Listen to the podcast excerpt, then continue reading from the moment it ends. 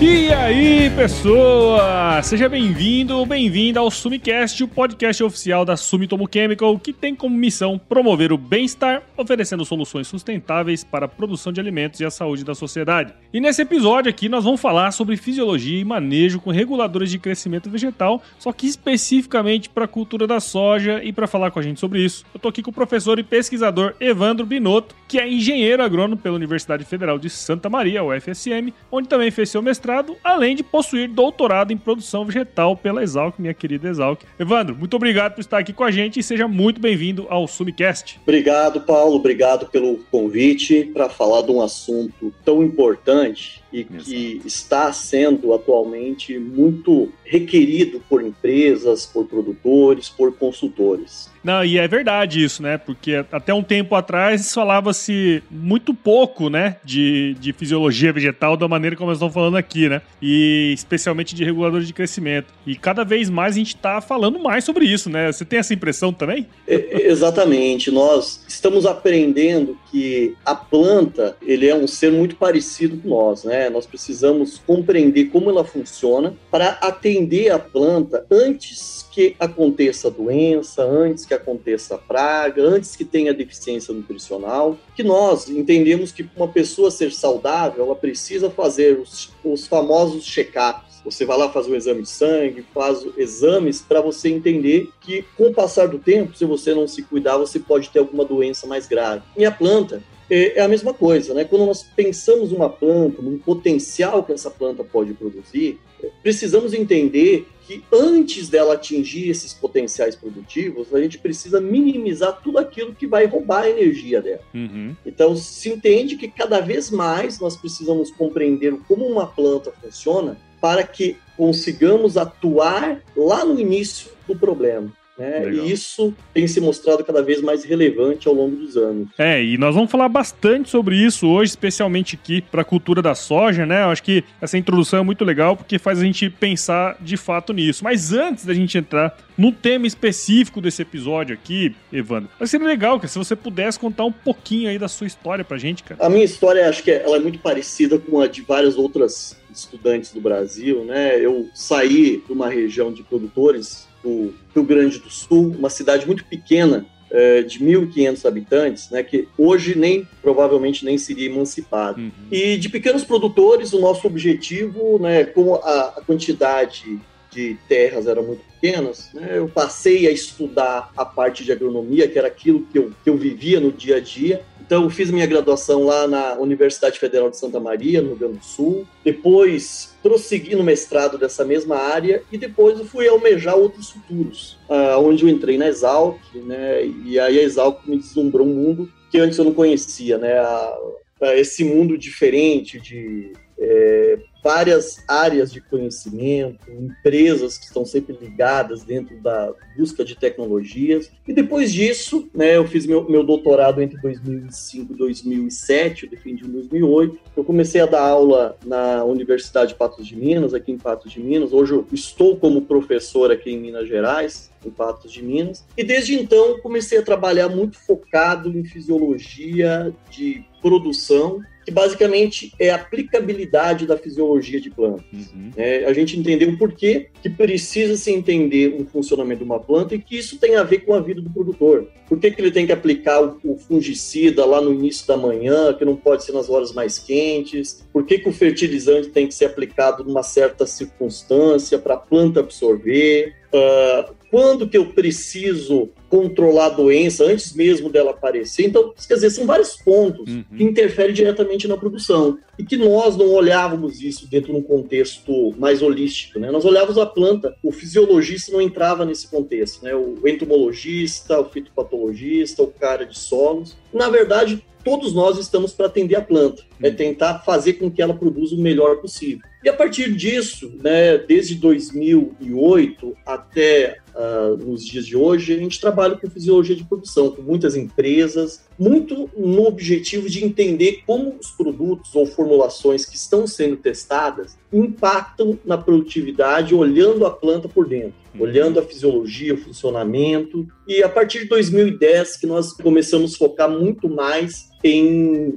bioestimulação, como o estímulo fisiológico, seja por hormônios, por nutrientes, por extratos de plantas, extratos de algas, potencializam isso e aonde que eles têm uma ação mais importante dentro da planta. Né? Então, já fazem aproximadamente 15 anos que a gente trabalha dentro disso, focado especialmente nessa área de fisiologia de produção. E hoje estamos aí, né? Adquirindo experiência, porque é uma troca de informações, né? O, o produtor é o, é o grande sábio, é ele que passa para a gente e que nos guia naquilo que nós temos que estudar. Né? Nós estamos aqui sempre direcionado para atender o produtor, o consultor, e muitas vezes nós não tínhamos essa visão. A visão do pesquisador, que ele tem aquela formação básica dentro das academias, das universidades, é que você estuda aquilo que você acha que é importante. E quando você passa a trabalhar direto com o produtor, ou com grandes grupos, ou com pequenos grupos, você vê, para aí, eu preciso estudar aquilo que é, que é o problema. É, eu preciso entender a planta para chegar para o produtor e dizer, olha, o que está acontecendo com você não é isso, nem isso, nem isso. Uhum. Então, os problemas que você tem provavelmente estejam relacionados a tais e tais circunstâncias. Né? E acho que a fisiologia da produção foi o que revolucionou minha, minha vida nesse sentido. Legal. Que me trouxe mais próximo do produtor e entender a aplicabilidade de coisas mais complexas para aplicar para aquele cara que está lá precisando disso, né? É, e você comentou uma coisa aí que é batata, né, cara? Assim, é, a gente precisa trabalhar esses aspectos do ponto de vista prático, né? E conhecer a realidade do produtor passa muito por isso, né? Para você poder aplicar essa ciência mesmo aplicada ali, né? Ô, Evandro, Exatamente. a gente gravou recentemente aqui um episódio também pro Sumicast que a gente explicou um pouco sobre reguladores de crescimento vegetal e tudo mais, né? Mas no caso específico da soja, cara, teria como você falar um pouco sobre a sua experiência nesse contexto e também sobre o potencial produtivo da soja, né? Uma, uma questão mais introdutória para a gente entrar aí para falar especificamente desse negócio. Bom, a soja, é, a gente sempre trabalha ela, eu sempre busco trabalhar ela dentro de três eh, necessidades fisiológicas básicas da planta. Primeira é a formação de boca, que é a raiz, na, além da boca é o alicerce da planta, é o que sustenta ela. Segundo momento, a definição da caixa produtiva, que é quando nós olhamos uma planta de soja e observamos o número de nós, a quantidade de folhas, são as usinas de produção de energia. E no terceiro momento é que ela vai definir quantos filhos ela pode sustentar, que é quando ela vai florescer, vai formar as vagens e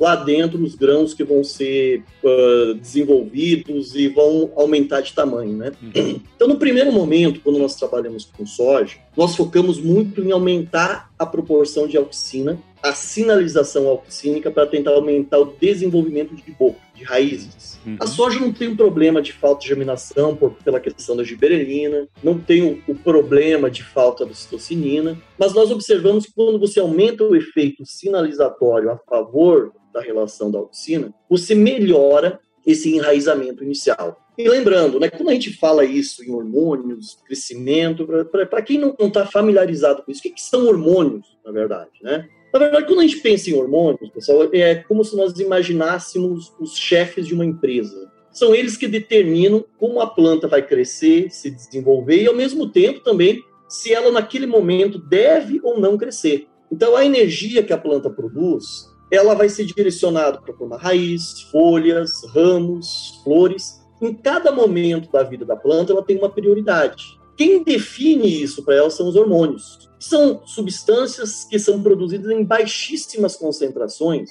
e que têm uma ação muito contundente distante do local aonde ela é produzida. Por exemplo, a auxina é produzida no topo da planta e desce para a raiz a citocinina, que é o hormônio do crescimento vegetativo, a gente fala que é o hormônio é, da juventude, ela é produzida na ponta da raiz, principalmente, e se movimenta em direção à parte aérea. Então, de modo geral, é eles que vão definir o que, a planta vai fazer. Uhum. Quando eu tenho um estresse, então vamos imaginar que a planta está produzindo energia, que é o dinheiro dela, e ela entende que se está tudo normal, chovendo bem, luz ideal, temperatura ideal, ela investe em crescimento. Agora, se faltar a chuva, ela vai entender o seguinte: peraí, eu não vou investir dinheiro agora porque é uma situação precária. O que, que ela faz? Ela produz hormônios que vão inibir o crescimento, que é o etileno e o ácido abscísico. Quando nós falamos nisso, até a gente arrepia, porque pô, é um hormônio do estresse. Mas graças a esse hormônio, a planta sobrevive. Se eles não existissem, a planta não conseguiria controlar a perda de água, ela não conseguiria remobilizar os nutrientes de folhas mais velhas para folhas mais novas. Então a gente pensa o seguinte: hormônios, eles definem o crescimento, o desenvolvimento de uma planta. Então, por isso que quando nós falamos em soja, na fase inicial, a gente busca o quê? Estimular o máximo possível de crescimento de raízes. Uhum. Dentro desse primeiro momento, a planta produzindo todos os hormônios. Só que o que nós observamos que o estímulo da auxina nesse momento, ele é muito importante para aumentar o volume radicular. E olha que, que ponto importante que nós temos aí. Se uma planta tem mais raiz, é como se fosse uma pessoa com várias bocas. A capacidade de se alimentar é maior. Ou se eu fosse pensar que uma planta é uma, um prédio, é um prédio com um alicerce mais profundo. Uhum. Então, quanto mais raiz essa planta produz, naturalmente ela vai produzir mais citocinina, que é o hormônio que vai produzir a estrutura, a caixa produtiva. Então, quando a gente olha num segundo momento, a gente precisa estimular o efeito auxínico para produzir raiz, que automaticamente isso vai se reverter uma produção de parte aérea. Ao mesmo tempo que essa planta de soja está desenvolvendo no campo, imagina que o produtor errou na quantidade de plantas que ele semeou. Uhum. Ficaram muito juntas. A citocinina não consegue agir para formar ramificações, para deixar aquela planta mais encorpada. Mas aí ela passa a potencializar um outro hormônio, que é o hormônio que mede a competição por luz. Então, quando o produtor coloca sementes de soja muito juntas, as plantas estiolam, porque daí um outro hormônio entra em ação, que é a giberelina. Daí a planta começa a estiolar para buscar luz. O que quer dizer? o ambiente molda as plantas. E quem faz essa comunicação entre o ambiente e o interior da planta são os hormônios. Então, dentro dessa fase vegetativa, a planta está pensando em quê? Em produzir nó, em produzir folhas e fugir dessas situações estressantes. Hum. Ela está produzindo etileno, ácido abscísico? Está. Mas, normalmente, é uma fase onde o crescimento é mais importante. Então, ela tende a produzir menos esses hormônios. É natural. Se tiver uma seca, esses hormônios vão aumentar. Quando a planta chega na fase reprodutiva, aí que ela entende o seguinte ponto: eu preciso deixar descendente. Se a planta tem raiz, a planta de soja tem raiz e tem folhas do bacheiro alimentando essas raízes, ela entende se a condição estiver adequada, as concentrações de giberelina lá dentro vão estimular a formação de flores e quando esses embriõezinhos, quando acontece a fecundação e aqueles pequenos embriões começam a ser formados, o teor de citocinina que é produzida pela raiz vai definir quantos filhos essa planta pode manter. Então, uma, uma forma bem simples, é o seguinte: a planta entende quantas flores e frutos ela pode manter pela quantidade de bocas que estão ativas. E por isso se fala muito hoje em manter as folhas do bacheiro de soja ativas, cuidar dessas folhas, porque elas alimentam a boca da planta. Nesse momento, a gente começa a ver a produção dos três hormônios promotores de crescimento, auxina, citocinina e giberelina, agindo para aumentar o crescimento desses frutos. E dali para frente, a planta entra por um momento inevitável, que é a senescência, que a gente fala a morte. Uhum. Aí aumenta etileno, a planta começa a, a fazer uma, uma questão muito interessante, que é a mesma coisa que você, ao envelhecer, você quer deixar uma herança para os seus filhos. A herança que essa planta deixa é quando as folhas vão morrendo, ela vai amarelando, porque essas folhas vão se tornar cloróticas, isto é, amarelas, elas passam a mobilizar os nutrientes que estão nessas indústrias, que são as folhas, para os grãos. O que, que nós fizemos hoje que pode atrapalhar isso? Quando você desseca uma planta, você mata ela antes de acontecer isso, é a mesma coisa que a pessoa morrer antes de fazer o inventário, antes de distribuir isso para os filhos uhum. em vida. Então, parte desses nutrientes que deveriam ser distribuídos, eles não conseguem ser distribuídos, eles morrem com a folha.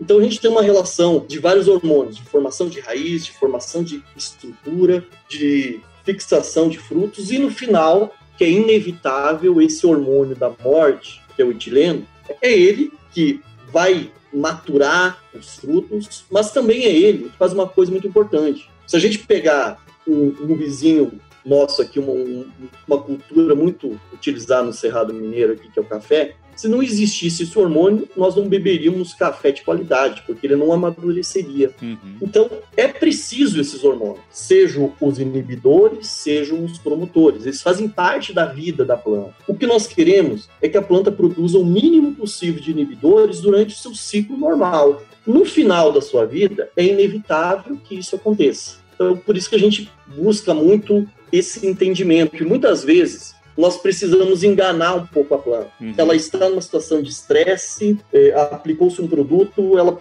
diminuiu esses hormônios que, que dariam esse crescimento para ela e a gente antecipa essa saída desse momento difícil da vida dela para ela começar a crescer o mais rapidamente possível, né? Pô, Evandro, na verdade você comentou aí, né, cara, essas três fases, é muito interessante, né, essa relação, né, entre os grupos hormonais, toda essa questão que bate muito com o que você falou ali antes, né? Quer dizer, pô, a planta, ela entende o momento que ela tá passando ali, né? Então ela vai produzir um ou outro a mais. Eu acho que essa questão é muito interessante na fisiologia, porque através desse conhecimento você consegue aplicar a, a, ali um, um fazer, tomar uma decisão diferente, né? E, e, tem uma coisa muito interessante que a gente sempre ouve falar, você provavelmente ouve falar muito isso, né? Que a, a cultura da soja, a gente se fala hoje de tetos produtivos acima de, de 100 sacas por hectare, né? E, mas só que quando a gente pega a médiona brasileira, né? E a soja é uma importante cultura para o Brasil, a gente não chega nesses níveis de produtividade. E eu queria saber, assim, dentro dessas fases, dessas coisas que você explicou, né?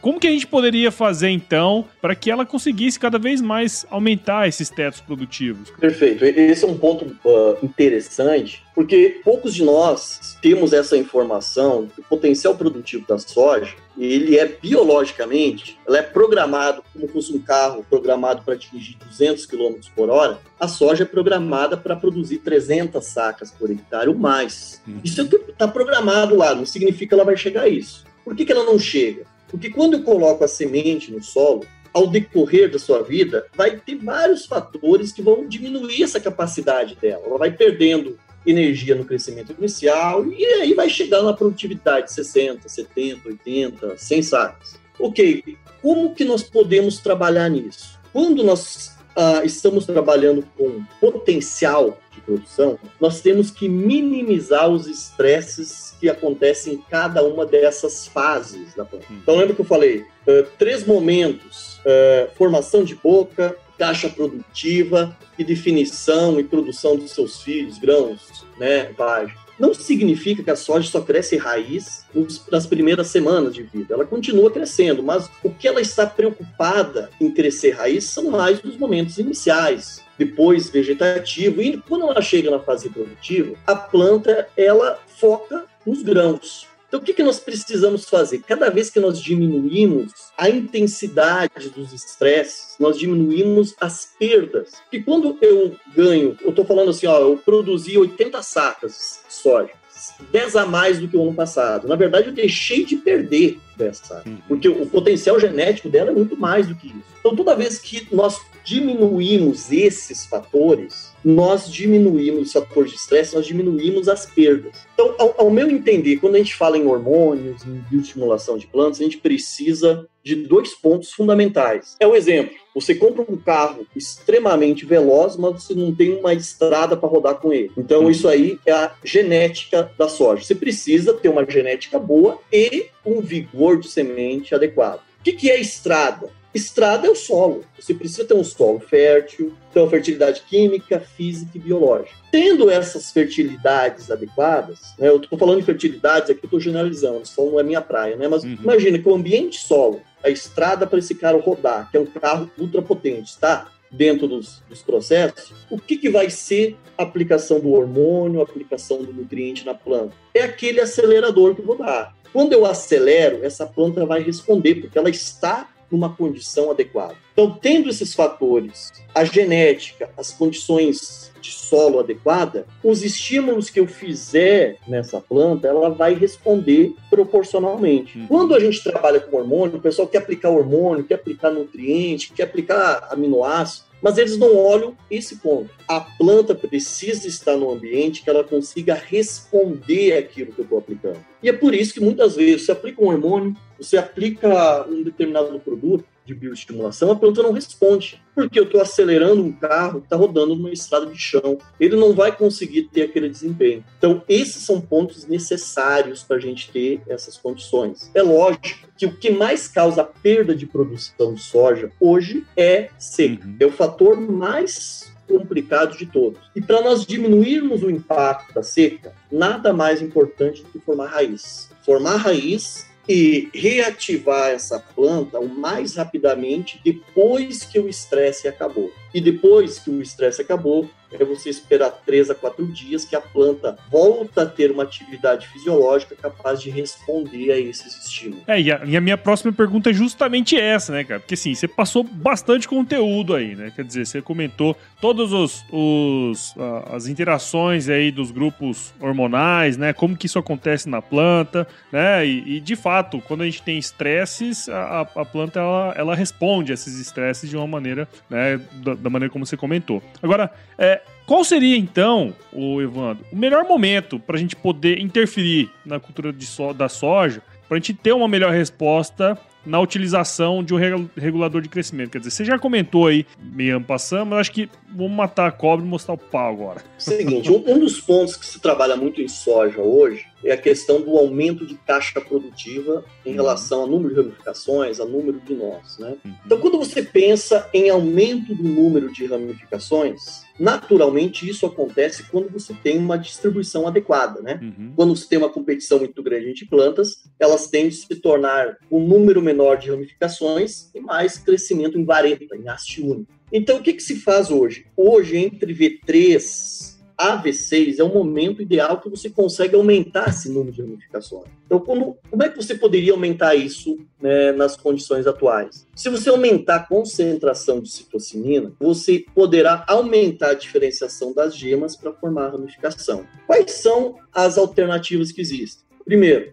aumentar o crescimento de raiz. Então, isso teria que ser feito lá no desenvolvimento inicial da planta. Uhum. Se você não fez isso, você pode aplicar um produto que queime o ápice da planta. Só que aí você tem um problema do estresse. O estresse vai te diminuir o potencial produtivo. E se você queimar com herbicida ou com outro produto e vier uma seca ou um estresse ambiental seguido, você vai estar tá prejudicando muito mais a planta que ajudando. Uhum. Hoje você tem formas de aumentar ramificações pelo uso de citocinina, por exemplo. Se você aplicar esse hormônio, você pode estimular essas gemas laterais sem a planta perder a dominância apical. Uhum. Você não queima o ápice da planta, ela começa a ramificar, mesmo sem você matar o ápice dela, causar o estresse. Uhum. Isso é um ponto importante, porque você aumenta a ramificação, você aumenta a capacidade de nós e, consequentemente, você pode aumentar flores, mas aí você precisa ter uma, uma um cuidado muito grande. É, não adianta você aumentar a ramificação pelo estímulo hormonal se o, se o solo não tem um nutriente para suprir isso. Então, aquilo que eu falei anteriormente, você precisa ter um solo fértil, você precisa ter condição adequada, porque aquilo que você estimulou,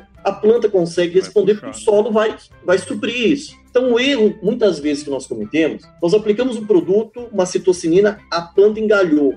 Mas na hora de produzir, produziu a mesma coisa. Mas por que, que isso aconteceu? Porque você aumentou a quantidade de nós, deu a entender que ela poderia ter mais filhos por causa desses nós, mas você não deu comida, quer dizer, ela não tinha capacidade de se alimentar para suprir esses, essas flores a mais que ela poderia produzir. O que, que vai acontecer no fim das contas? ela vai abortar tudo isso. E às vezes até ruim, porque ela perde energia produzindo uma coisa que, no fim das contas, não teve nenhum efeito para ela. Um dos outros pontos que a gente trabalha muito é tentar segurar a flor. Você tem um efeito lá no florescimento, um estresse, e aí você pode, é, você poderia estimular essa planta a ter uma manutenção maior de flores. Como você pode fazer isso? Primeiro, reduzindo o etileno. O etileno é um hormônio de aborto de flores. Então, se você diminuir o etileno, você consegue melhorar essa quantidade de flores que essa planta consegue fixar. Se esse estresse for momentâneo, segurou ali, dali para frente volta ao normal, essa planta mantém. No início, na diferenciação das flores, tem um hormônio que é interessante, que é a giberelina. Que a giberelina, é, ele é um hormônio que funciona como se fosse um, é, um aviso para a planta, para ela entender quando está apta ou não a florescer. Se a gente pegar o exemplo do café que nós falamos anteriormente, quando a planta sai da seca e começa as primeiras chuvas, é a giberelina que faz aquele florescimento no café. E parece que na soja ele ajuda a uniformizar, a, a aumentar essa quantidade de flores que são produzidas nesses, nesses primeiros momentos, a fixar essas flores. Quando nós olhamos lá no enchimento de grãos, dois hormônios são muito interessantes ali para aumentar o, o fluxo de açúcar. Então lembre-se que a folha é uma usina. Imagina que a planta tem várias fábricas são as folhas. E tudo aquilo que é produzido pelas folhas, que são os açúcares, eles são transportados por rodovias, que são aquelas nervuras, é, que é o floema, até o grão. embora tenha, obviamente, uma rodovia que leva a agronutrientes, que é o xilema. Né? Então, as nervuras são duas rodovias, uma de entrada e uma de saída. E quando esse açúcar está sendo produzido, ele precisa se movimentar para o grão. A citocinina e a giberelina atuam muito nisso. Melhorar o fluxo da vazão. E a giberelina é usado muito em videira para aumentar o tamanho de bagas de uva. Então, uhum. ele tem esse, essa função em várias culturas. E se entende que giberelina e citocinina eles melhoram o fluxo a logística de transporte das fábricas para os locais de armazenamento, que são os grãos, além de aumentar a caixa dessas, dessas regiões de armazenamento, aumentar o tamanho, né, o volume que elas podem armazenar. Uhum. Então, a citocinina giberina tem um papel muito importante nisso. E além disso, como a citocinina é o hormônio da juventude, quanto mais tempo a raiz estiver funcionando e produzindo citocinina, a tendência é que essa planta se mantenha viva por um período mais longo. Nós chamamos isso de retardo de senescência. Quanto mais tempo essas fábricas estão alimentando essas sementes, que são os filhos dessas plantas, maior elas podem ficar. E lembrando que a soja que nós plantamos hoje, que nós cultivamos hoje, elas são de crescimento indeterminado na sua maioria. Então as vagens que estão lá no ponteiro, normalmente elas não conseguem atingir o seu máximo de enchimento, porque a soja fecha o ciclo antes se você olhar as últimas vagens, elas não crescem como deveriam, porque a quantidade de açúcar que está sendo transportado para elas não foi o suficiente. A planta morreu antes de finalizar esse processo. Uhum. Então, se você manter um, dois, três, sei lá, cinco, seis dias a mais, é mais tempo que essas fábricas poderiam nutrir, alimentar essas vagens. E por isso, o prolongamento de ciclo, o retardo da senescência, que é a morte dessas folhas, é um dos fatores que mais se trabalha para aumento de produtividade. Ficou um episódio muito interessante, porque dá para a gente entender muito bem é, como que funciona, né, e, e, quais ações a gente deve tomar. E eu queria ver, assim, com você, né, Vance, já tem, assim, bastante experiência, né, cara, trabalhando com isso, já algum, algumas primaveras, eu diria, né? e eu queria ver com você o seguinte, cara, alguns casos práticos que você já viu acontecer e, e que um posicionamento correto fez com que as coisas melhorassem. Ter, teria alguns exemplos aí pra você dar pra gente, cara? O, o que nós temos verificados em ensaios de campos, né, e a gente faz por ano, pelo menos, uns 200 a 300 tratamentos de campo várias situações, com vários aspectos, com vários produtos. E o que, a gente tem observado? Primeiro, o estímulo de crescimento radicular é um dos fatores que mais tem impactado em produção. Construir raiz, e aí eu estou falando do efeito auxínio, seja por aumento desse hormônio, de formas que eu tenho esse estímulo de produção de raiz. Hoje, fazendo um adendo aqui, está se trabalhando muito com essa área de bactérias promotoras de crescimento radicular que é uma linha bastante interessante nesse aspecto. São bactérias que elas veem a planta como um hospedeiro, querem que esse hospedeiro prospere, por isso que ela aumenta o crescimento de raízes para absorver mais energia. É que nem se fosse alugar uma casa e melhorasse ela. Eu vou fazer reformas aqui para tornar ela melhor. Ao mesmo tempo, essas bactérias, além de estimular esse efeito auxínio para enraizar mais, elas protegem as plantas de doenças, de pragas, que elas começam a secretar ou induzir a planta a produzir isso. Uhum. Essa linha é uma linha que a campo e a produtor, o produtor tem visto isso com muitos bons olhos. Hoje quase todo produtor ele pensa em trabalhar com biológico, tanto para reduzir problemas de doenças de pragas, mas também como um estímulo de crescimento de planta. Hum. Ela não substitui as tecnologias antigas, né, ou o químico, outros aspectos, mas ele vai melhorar. É aquele chá que você toma que vai te ajudar a recuperar de uma gripe, mas você não vai deixar o analgésico de lado. Então, claro. são tecnologias que você tem que usar em conjunto. Hum. Outro ponto importante é essa questão da regulação de crescimento. O uso de produtos à base de citocinina tem trazido efeitos bem interessantes para a gente. O aumento de ramificações, o aumento de nós, eles têm auxiliado muito na melhoria da produtividade. Sempre quando isso está atrelado àquela questão que eu falei. Tem que ter um solo bom, tem que ter uma boa característica. Não adianta você aumentar caixa, é uma planta bombada, mas sem raiz. Ela vai chegar num ponto que não vai dar conta, né?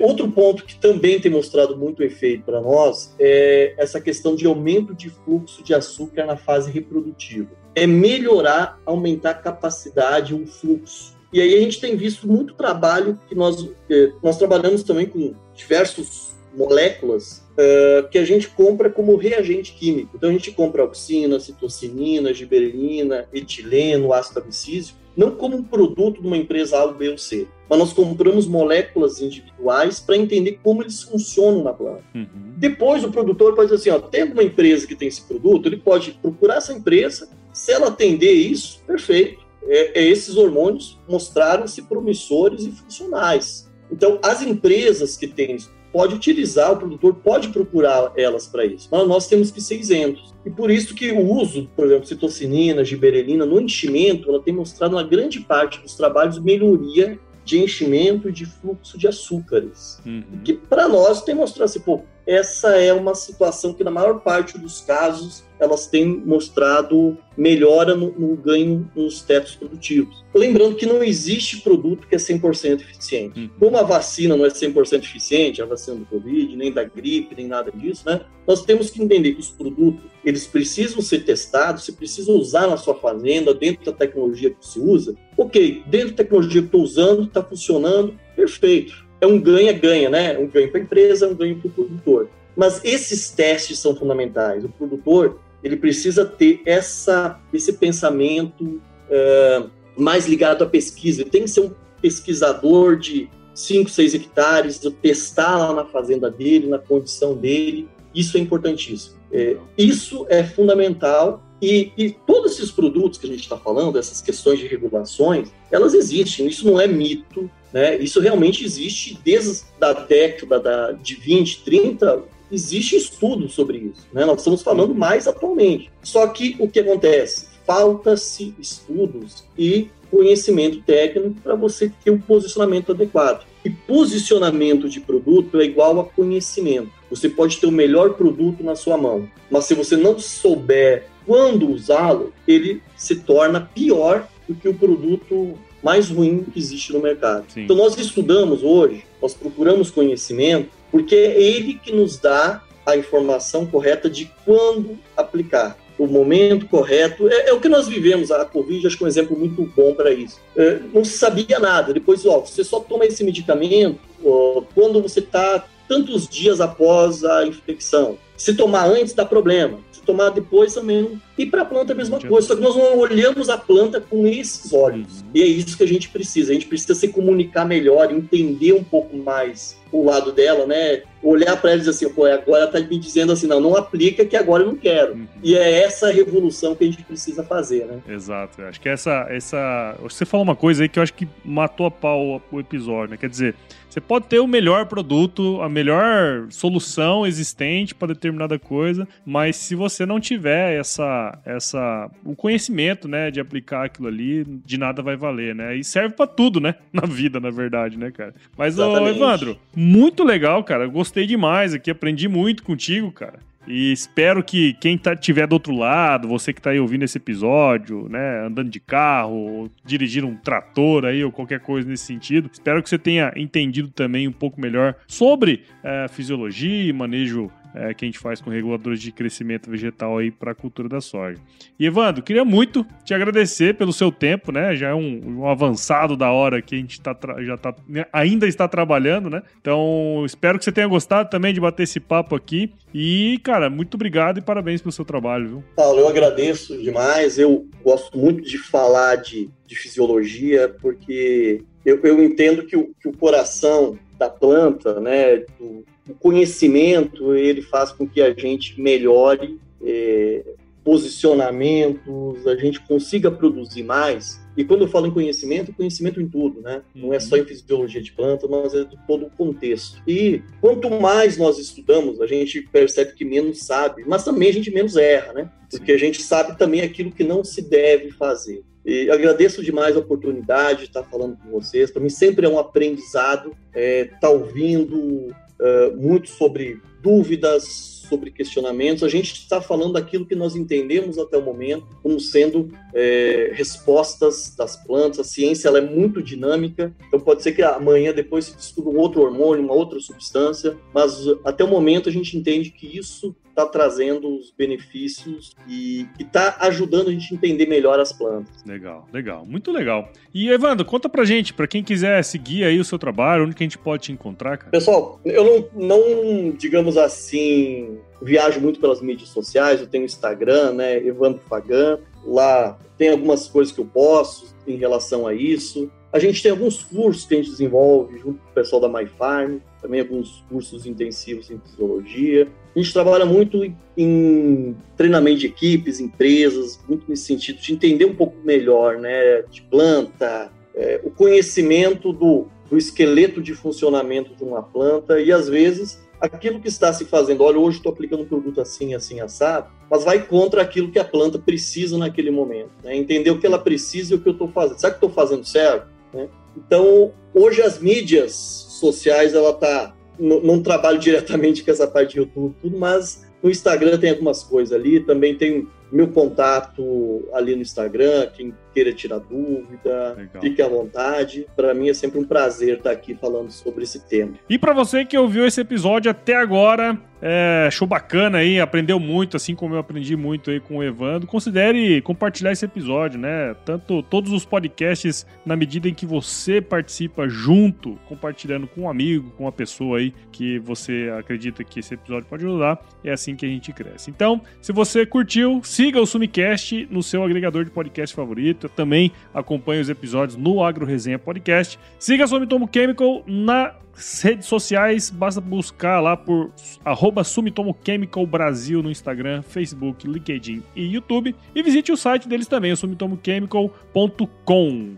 E aproveite aí pra gente trocar mais ideias, quiser conversar com o Evandro, busca nas redes sociais e a gente vai estar sempre aqui trazendo informação de qualidade quando se trata aí de agronegócio. Muito bom, Evandro, muito obrigado, viu? Eu que agradeço, pessoal. Muito obrigado aí pelo, pelo convite, né? O Paulo, a Sumitomo Chemical, né? Que é um parceiro, a gente faz muito trabalho junto e é sempre priorizando isso. É uma empresa que dá muita liberdade para a gente estudar, entender sobre produtos, sobre tecnologias, sempre no sentido de, olha, o que que o, a molécula tal né, pode fazer ou não para a planta. Então é um grande parceiro, a gente tem muito, muitos trabalhos importantes junto e graças a eles também a gente tem muita matéria-prima para testar hoje, né? Obrigado aí pelo, pelo convite, pela, pela principalmente eu, eu, eu falo assim, né? De quando a gente trabalha com pessoas, a gente tem que ter confiança, né? E pela confiança em falar sobre esse assunto. Legal. Muito bom, então, Evandro. Tem uma frase aqui que a gente sempre termina o nosso podcast, né? Que é uma maneira da gente dar tchau. E é o seguinte: se chover, não precisa molhar a horta aí, não, tá bom? é isso aí mesmo. Muito bom, cara. Obrigado. Obrigado, pessoal. Um abraço a todos.